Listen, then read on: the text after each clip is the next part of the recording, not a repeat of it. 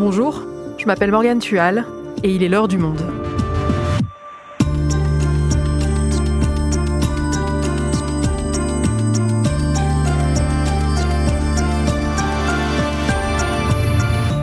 Aujourd'hui, on vous raconte comment la rédaction de BFM TV a été manipulée par des pros de la désinformation.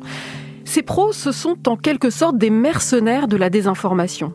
Des entreprises privées qui ont les mêmes moyens que certains services de renseignement, qui vendent leurs services aux plus offrants et qui vont même jusqu'à corrompre des journalistes. Damien Leloup et Florian Reynaud sont journalistes au service Pixel du Monde. Ils ont enquêté plusieurs mois sur ces mercenaires en collaboration avec un consortium international de journalistes, Forbidden Stories. Ils ont eu des accès exclusifs à ces entreprises et leurs intermédiaires et connaissent désormais tout de leurs méthodes. Enquête sur les mercenaires de la désinformation, un épisode d'Adèle Ponticelli, réalisation Florentin Baume.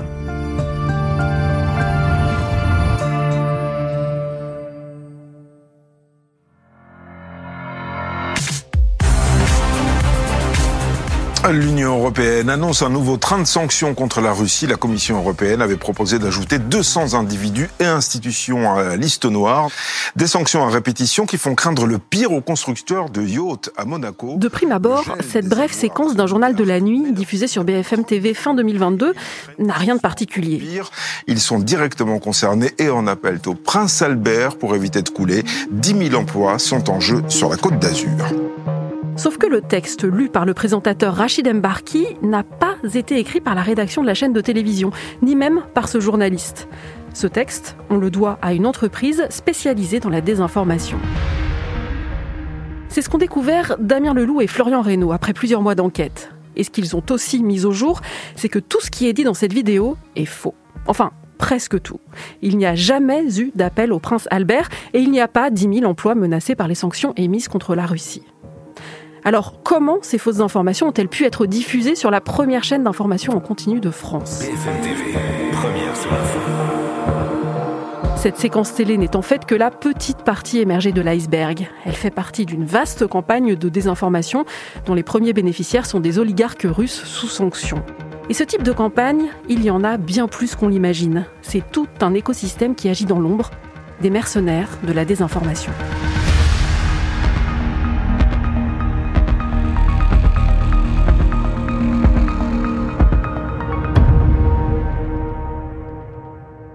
Bonjour Damien, bonjour Florian. Bonjour Morgane. Bonjour Morgane. Cette vidéo diffusée sur BFM TV, on va revenir plus en détail dessus tout à l'heure. Vous l'avez découverte alors que vous étiez plongé depuis plusieurs mois dans une vaste enquête sur un sujet très intéressant et je pense assez peu connu, celui des entreprises spécialisées dans la désinformation. Alors Damien, c'est quoi précisément ces entreprises? Ces entreprises, comme tu le disais, sont des mercenaires de la désinformation. Tu peux comparer ça peut-être à un cabinet de détectives privés, sauf que là, on est dans des entreprises dont la spécialisation, c'est de diffamer le concurrent d'un homme d'affaires, de pirater un candidat à une élection euh, présidentielle, ou au contraire, euh, de redorer l'image ou le blason d'un PDG qui a des ennuis judiciaires ou dans l'opinion publique. Donc on a pu avoir une idée un peu des tarifs que coûtent ce type de services qui sont euh, clairement illégaux en France et ça aussi entre quelques dizaines ou quelques centaines de milliers d'euros pour des campagnes, on va dire, euh, simples, euh, plutôt pour des acteurs privés, jusqu'à des sommes qui vont entre 10 et 15 millions d'euros si euh, tu cherches à faire changer le cours d'une élection présidentielle. Et c'est quoi ces services? Qu'est-ce qu'ils vendent concrètement? Alors, c'est vraiment très varié. Dans certains cas, ça peut aller à des services complètement illégaux comme des piratages de boîtes mail ou de messagerie. Mais on a aussi des choses euh, assez étranges comme par exemple l'organisation de fausses manifestations ou même la distribution de flyers qui ont été totalement créés de toutes pièces pour le biais d'une campagne. Ça va aussi évidemment à la publication d'articles sur des sites extrêmement douteux. Ça passe aussi par la création de blogs de toutes pièces. Ça passe aussi par la création de faux comptes sur les réseaux sociaux. Ça peut être aussi bien Twitter, Reddit, euh, Facebook et parfois des milliers pour une campagne. Mais alors d'où ils viennent ces comptes sur les réseaux sociaux? Parce que en plus, depuis quelques temps, les grandes plateformes font la chasse aux faux comptes et notamment à ceux qui diffusent de fausses informations. Alors nous, on a beaucoup travaillé ces derniers mois sur euh, une entreprise. Alors je dis entreprise, mais la forme légale exacte de cette officine pose un peu question. On l'appelle Team Rorge.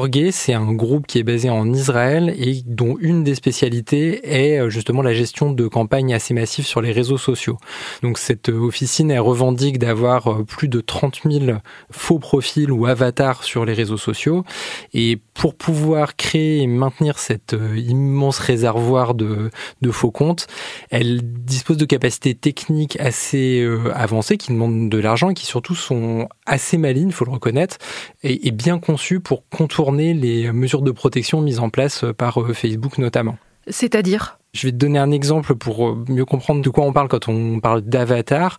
Euh, on est tombé assez rapidement sur le profil d'un certain Maxime Roussel, qui se présente comme euh, un Français d'une petite trentaine d'années avec différents loisirs, différentes passions, un intérêt pour des séries Netflix. Il publie régulièrement des photos de lui, sauf qu'en fait, il n'existe pas il y a un compte Twitter, un compte Facebook, un compte Reddit, tous au nom de ce même Maxime Roussel, qui publie essentiellement des messages un peu légers qui ont l'air assez personnels, et puis qui à un moment devient l'un des principaux vecteurs d'une campagne de désinformation. Et donc tout ça, ils le mettent au service de leurs clients. Est-ce que vous avez pu trouver qui fait appel à eux Qui sont leurs clients? Alors, dans le cas de Team Orgay, ce qu'on a fait, c'est un peu un jeu de détective, à savoir qu'en fait, on suit les pistes et on se demande à qui profite cette campagne.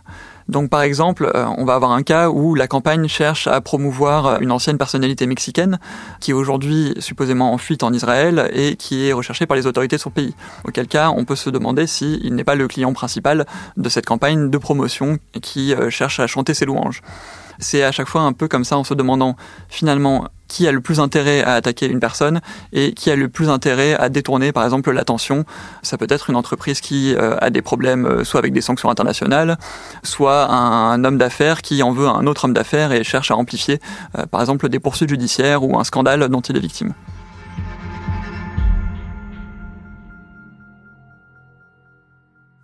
Et pour pouvoir comprendre tout ça, la méthode, les cibles, les intérêts en jeu, vous avez infiltré cette officine et rencontré ce fameux Rorguet. Alors bon, pas vous directement, Damien et Florian, mais vos partenaires du consortium Forbidden Stories. Parmi les infiltrés, il y a Frédéric Mettezo, le correspondant de Radio France à Jérusalem. On lui a demandé de nous raconter cette infiltration. Nous avons contacté ces personnes tout simplement en se présentant comme des clients potentiels. Ce qui est très intéressant, c'est que les premiers rendez-vous étant par Zoom, il n'affichait pas son visage. En revanche, il a une, euh, une voix euh, il parle fort, il est très sûr de lui, il aime bien se mettre en avant, euh, il blague un petit peu, euh, il essaye d'instaurer une complicité un peu virile d'ailleurs. Hein, euh, c'est un milieu d'hommes, hein. les femmes sont très très minoritaires, donc il joue beaucoup sur ça. C'est un peu un bonimenteur. Voilà, il est, on entend à sa voix qu'il est assez charismatique. La dernière étape, ça a été une rencontre physique dans ses bureaux où effectivement on voit un homme euh, euh, tout à fait à l'aise, euh, tout à fait hableur, qui se vante de beaucoup de choses. Ils assument d'avoir dirigé des campagnes de dénigrement de businessmen. Ils se vantent d'avoir hacké le site de la commission électorale en Indonésie. Ils se vantent d'être intervenus pendant le référendum d'indépendance sur la Catalogne c'est comme un cuisinier qui veut dire euh, j'ai la meilleure carte qui soit, j'ai le meilleur menu qui soit. Eh bien, eux, c'est nous sommes les meilleurs en influence.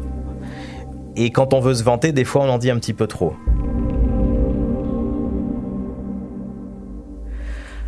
L'autre faiblesse, c'est que eux, ils sont là pour faire de l'argent. Et quand tu veux te faire de l'argent, tu es prêt à aller très loin. Et donc, tu te dévoiles. Et finalement, ça a été notre chance de journaliste infiltré. C'est que c'est des gens ils ont vu l'argent au bout. Évidemment, nous n'avons eu aucune transaction avec eux. Nous n'avons jamais passé une seule commande. Nous avons évidemment coupé avant ça. On a pris beaucoup de choses en discutant avec eux. Euh, l'une d'entre elles qui m'a particulièrement interpellé comme journaliste français, c'est que ils nous ont expliqué que bien sûr ils pouvaient faire des campagnes numériques, mais qu'ils pouvaient aussi faire passer des messages sur les médias plus traditionnels. Tiens. Et très naturellement, ils nous disent Nous avons quelqu'un à la télé française.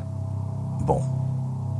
Et là, ils diffusent une vidéo de ce présentateur de BFM TV, Rachid Embarki, qui donne une information euh, sur les oligarques russes, leurs yachts et les sanctions euh, qui, soi-disant, mettraient à mal l'industrie du nautisme. Donc il joue cette vidéo. Et il nous dit, tu vois, c'est à la télé française il parle des oligarques, il parle de Monaco. Et il nous dit, et cet enregistrement existe, et il nous dit 90% est vrai et 10% c'est notre angle. C'est pas de la fake news, c'est de l'information orientée. Et à la fin, il a ce qui est presque un slogan euh, publicitaire You read it, we wrote it. Et là, donc, il parle du journaliste de BFM TV.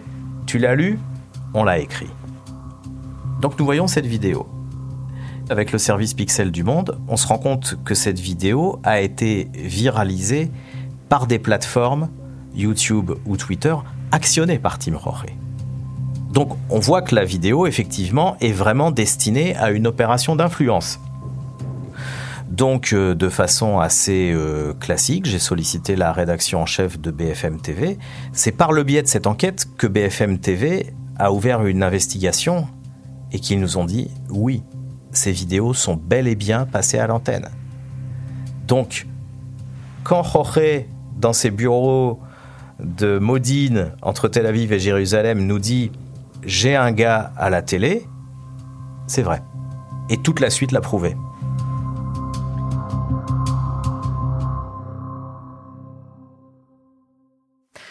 Alors Damien, comment en est-on arrivé là? Comment est-ce qu'on en arrive à ce qu'un journaliste de la première chaîne d'information de France diffuse de fausses informations venant de l'extérieur? Alors on ignore encore beaucoup de détails sur la manière dont ça s'est passé.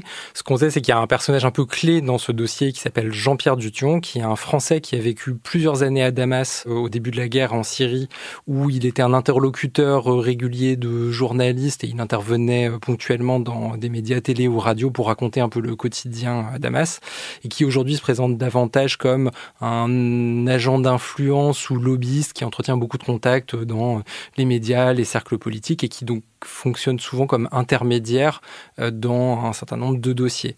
Donc c'est lui qui aurait remis à M. Mbarki des textes à lire à l'antenne et euh, des vidéos à y diffuser. On ignore par contre s'il connaît ou travaille directement avec Tim Rorgé, puisque souvent dans ce genre d'opération, il y a toute une cascade d'intermédiaires qui se suivent justement pour éviter qu'on puisse remonter au commanditaire initial. Et donc cette vidéo fait partie d'une campagne de désinformation plus vaste. C'est quoi cette campagne Elle vise qui et dans quel but? Alors c'est une campagne assez élaboré et assez complexe. Donc, je vais résumer à gros traits. Euh, c'est une campagne qui vise à essayer de montrer que les sanctions contre les oligarques russes et plus spécifiquement les propriétaires russes de yachts euh, qui vivent en France ou en Europe, eh ben, ces sanctions, elles sont inutiles, elles vont avoir des effets non prévus, elles vont détruire des emplois et en fait, elles visent pas les bonnes personnes. Donc, en gros, c'est une campagne un peu compliqué qui s'étale sur plusieurs mois, mais qui va tour à tour viser une entreprise britannique euh, qui est aussi dans le, business du yacht et qui est accusée euh, d'avoir des liens avec la Russie, un YouTuber spécialisé euh, dans les bateaux de luxe qui est assez connu dans le milieu qui s'appelle Essisman. This is Super Yacht News with une affaire en tout cas sensible où circulent beaucoup de fausses informations venant notamment d'un blogueur britannique qui travaillerait lui-même pour un dictateur africain sous sanctions américaines et européennes, Terence Ward, alias Ezisman, est soupçonné de diffuser des fake news pour tenter de nuire à des propriétaires de super yachts. Et puis, il y aura une campagne un peu plus large et un peu plus politique, si on peut dire, qui est notamment celle qui va faire un grand usage des vidéos de M. Mbarki, euh, qui tente de montrer que 10 000 emplois vont être détruits euh, dans le sud de la France à cause des sanctions. Alors, ces chiffres, ils sont faux ou euh, incroyablement exagérés, puisque d'après les estimations du secteur nautique, il n'y a même pas 10 000 emplois directs qui sont liés à l'industrie du yacht à Monaco et dans les environs. Donc, on voit bien que c'est pas possible. Et il n'y a donc pas que ces vidéos qui composent cette campagne de désinformation. Non, tout à fait. Alors déjà, il y a des séquences assez étranges qui ont été diffusées sur les réseaux sociaux. Par exemple, euh, des flyers qui ont été distribués devant un salon du yachting à Monaco. Mais aussi une fausse manifestation euh, organisée devant le siège d'une des entreprises ciblées à Londres, avec des gens qui semblent être des acteurs, puisqu'ils sont masqués, ils ont des lunettes de soleil, euh, ils sont filmés pendant 5 minutes avec des pancartes, et puis ensuite ils s'en vont comme si de rien n'était. Euh, et puis il y a évidemment aussi toute une série de faux articles qui sont soit publiés en français sur des sites un peu douteux, soit en anglais sur des plateformes de blog euh, qui sont répétés, etc.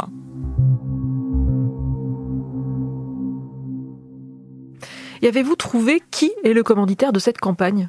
Alors, on n'a pas de certitude, puisqu'on n'a pas de contrat ou d'éléments qui montreraient directement qui a pu la commander. Ce qu'on sait, c'est que c'est une campagne qui globalement profite à deux types d'acteurs. D'abord, euh, les propriétaires russes de yachts, sous le coup de sanctions, et d'autre part un certain nombre d'entreprises du secteur euh, du yachting qui travaillent beaucoup avec des clients russes. Et parmi ces entreprises, il y en a une en particulier qui mérite qu'on s'y attarde, c'est l'entreprise Imperial Yacht qui était euh, basée jusqu'à peu à Monaco, mais qui depuis juin fait elle-même l'objet de sanctions du département du Trésor américain. Donc l'entreprise a fermé ses locaux à Monaco, affirme qu'on lui a demandé de quitter la principauté et globalement a tout perdu euh, ou presque à la suite des sanctions. Et pourquoi cette entreprise a attiré l'attention des Américains? D'abord parce qu'elle est suspectée d'avoir été l'intermédiaire qui a travaillé pour la plupart des membres du premier cercle de Vladimir Poutine qui cherchaient à louer ou à acquérir un yacht. Et c'est aussi l'entreprise qui a supervisé la construction du Scheherazade. Tu te souviens peut-être, Morgan, et le Scheherazade, c'est ce yacht ultra luxueux dont les services de renseignement américains attribuent la propriété à Vladimir Poutine lui-même.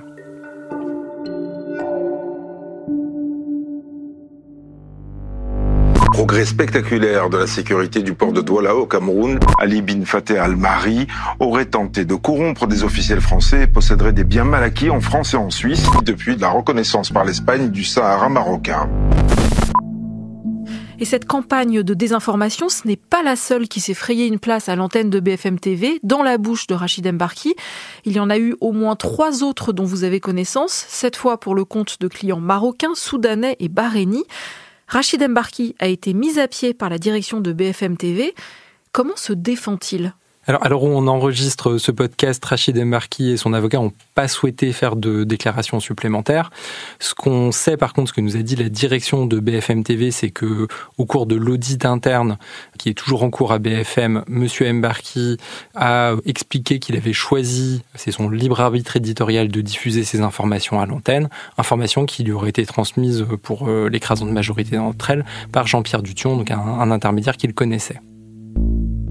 Aujourd'hui, et Rachid Embarki et Jean-Pierre Dution nient qu'il y ait eu toute forme de rémunération autour de ces sujets diffusés à l'antenne de BFM TV. Néanmoins, selon nos informations, durant l'audit interne, au moins un journaliste de BFM TV a déclaré avoir été approché par Monsieur Duton au cours des deux dernières années, qui lui aurait proposé de l'argent en échange de la diffusion d'un sujet.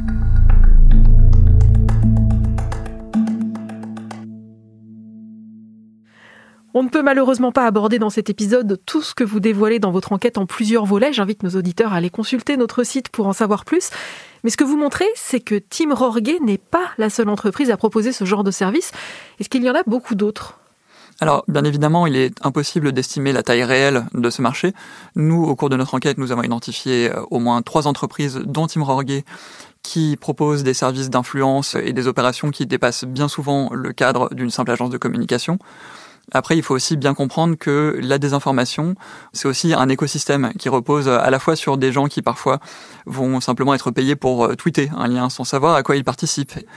Ou ça peut être aussi des gens qui sont payés pour écrire un article qui sera ensuite diffusé par une armée de 50 bots ou bien euh, ça peut être une entreprise, par exemple, plus installée, qui, elle, a pour spécialité de nettoyer les résultats de recherche. Tout ça est vraiment un écosystème très varié, en fait, et qui s'appuie sur une coopération de différents intermédiaires. Est-ce que ça marche? Est-ce que ces campagnes de désinformation sont efficaces? Alors c'est très difficile de l'évaluer, c'est un peu comme la même problématique que pour les campagnes de marketing, on ne sait pas toujours si euh, les gens ont été euh, touchés par un message ou non.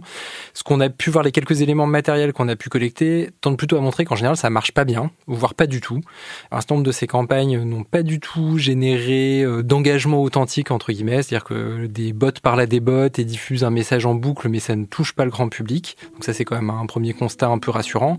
Dans un certain nombre de cas, on pense que ces campagnes ont pu avoir un effet euh, plus concret ou plus visible. Mais de manière générale, les campagnes qui semblent marcher le moins sont les campagnes très politiques. Et les campagnes qui semblent avoir les conséquences les plus graves ou importantes sont les campagnes de dénigrement contre une personne. Parce que autant c'est très difficile de faire euh, changer d'avis euh, pour leur vote des centaines de milliers de personnes, autant c'est très facile, avec relativement peu de moyens, de détruire la réputation de quelqu'un.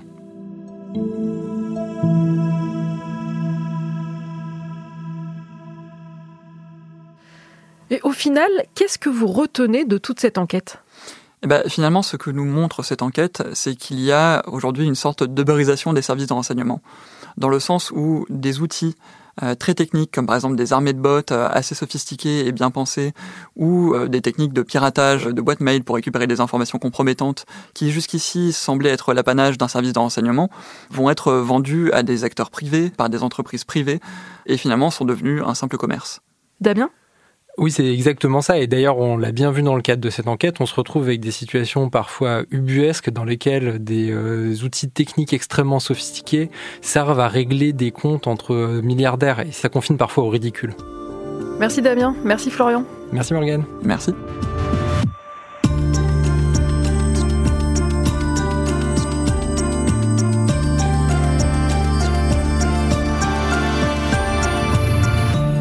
Et vous pouvez retrouver tous les volets de cette enquête menée avec le consortium Forbidden Stories et à laquelle Le Monde a participé aux côtés de la cellule investigation de Radio France et des médias israéliens Haaretz et The Marker en vous abonnant sur notre site lemonde.fr. Elle s'appelle Story Killers. C'est la fin de l'heure du monde, le podcast quotidien d'actualité proposé par le journal Le Monde et Spotify. Pour ne rater aucun épisode, vous pouvez vous abonner gratuitement au podcast sur Spotify ou nous retrouver chaque jour sur le site et l'application lemonde.fr.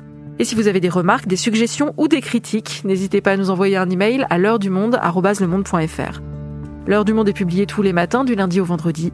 On se retrouve donc très vite. À bientôt!